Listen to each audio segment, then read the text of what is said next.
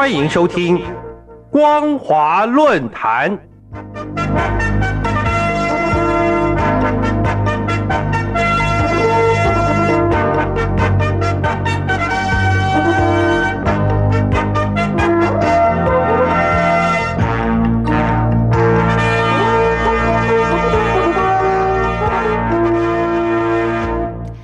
听众朋友您好，欢迎收听光华论坛，我是黄轩。今天的论坛主题是中共派系角力日炽，牵动统战风向。二零二二年十月二十四号，中共中央举行新闻发布会，解读中共二十大报告。被视为习近平首席智囊的。中央政策研究室主任江金泉介绍，习近平新时代十年取得两个确立，也就是确立习近平党中央的核心、全党的核心地位，以及确立习近平新时代中国特色社会主义思想的指导地位的重大政治成果。中央政策研究室作为中共中央领导阶层脑库的智能动向。他的政治动向不仅值得持续观察，且脑库与其他外脑耳目的关联性，便可成为了解中共政治运作的新视角，甚至也是观察中共对台工作的重要视角。二零二零年十月，张金泉由中央政策研究室常务副主任升任为中央政策研究室主任，成为习近平的首席笔杆子。然而，张金泉在二十大召开之后，不仅未获选为中央委员，甚至也未进入中央候补委员的名单内。由于王沪宁担任中央政策研究室主任长达十八年，期间曾经在十六大当上中央委员，在十七大一中当选中央书记处书记，晋升为副国家级的领导人。在十八大一中成为中央政治局委员，十九大一中当选为中央政治局常务委员、中央书记处第一书记。以此对照张金泉的职涯地位，显然并不相当。特殊性也不影响中央政策研究室的脑库与其他外脑耳目的关联性。中共中央政策研究室是由江泽民所组建的。根据二零一一年四月十五号中国网规定，他承担几项职能：第一，负责起草党代会、中央委员会的工作报告；根据中央领导同志指示，单独或组织协同有关方面起草、修改中央的有关重要文件，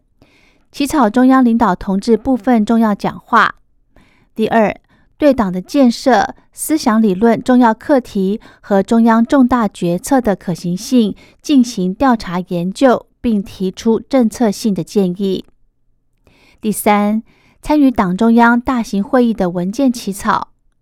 第四，对全国经济形势跟踪、搜集、分析、整理以及送报党建议和思想理论的重要综合讯息及动态。为中央决策提供建议和咨询。第五，承办党中央交办的其他事项。由此可见，这个机构的重要性，就可以看出中央政策研究室主任所处的权力地位。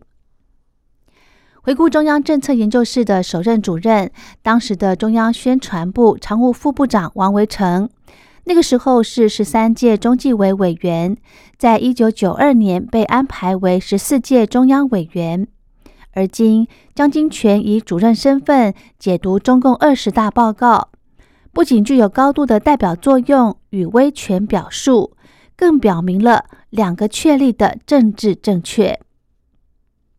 一九九七年八月，时任中央政策研究室的副主任滕文生。顺利当选十五届中央委员，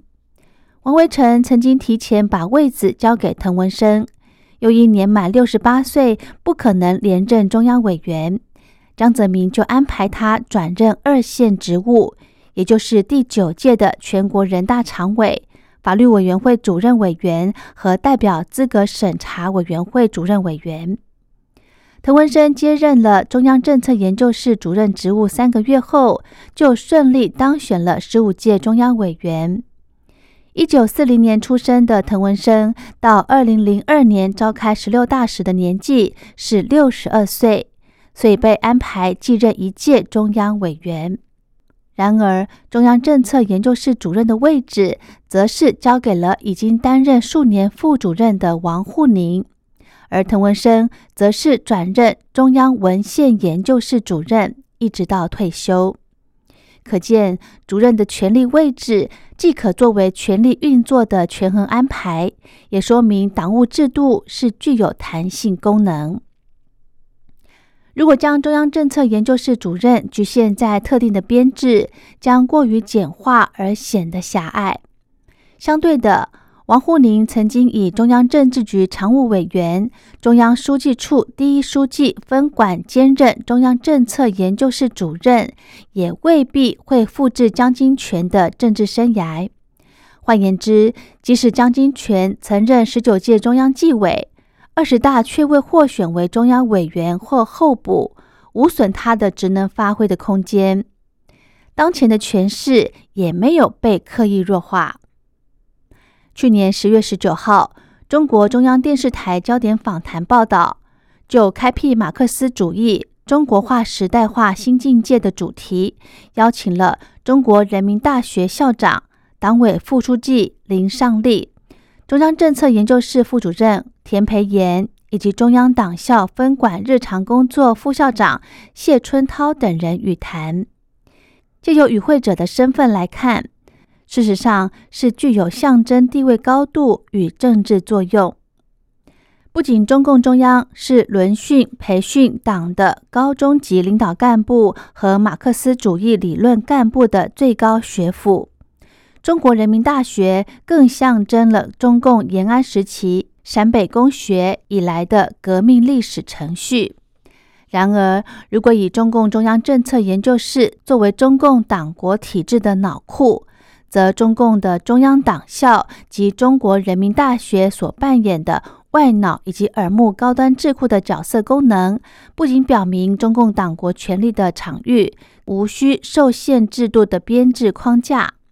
更微妙的是，党国领导体制也借由理论权贵以不同形式资本，像是知识、身份、地位、政治服务等，在进行资本生产。流通以及占有的场所中，同时形成多种场域。值得注意的是，权力场域动向将可作为观察中共政治的新视角。借由权力场域动态观点，脑库以及外脑耳目的关联，也预示着中共对台理论以及政策可能出现新域新值。尤其王沪宁在二十大一中全会再次的当选中央政治局常务委员，党中央排名由第五上升到第四，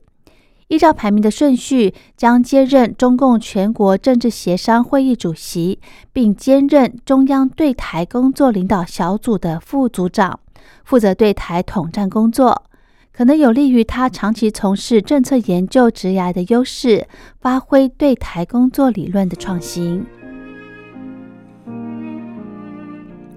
好的，今天的论坛主题是中共派系角力日炽，牵动统战风向。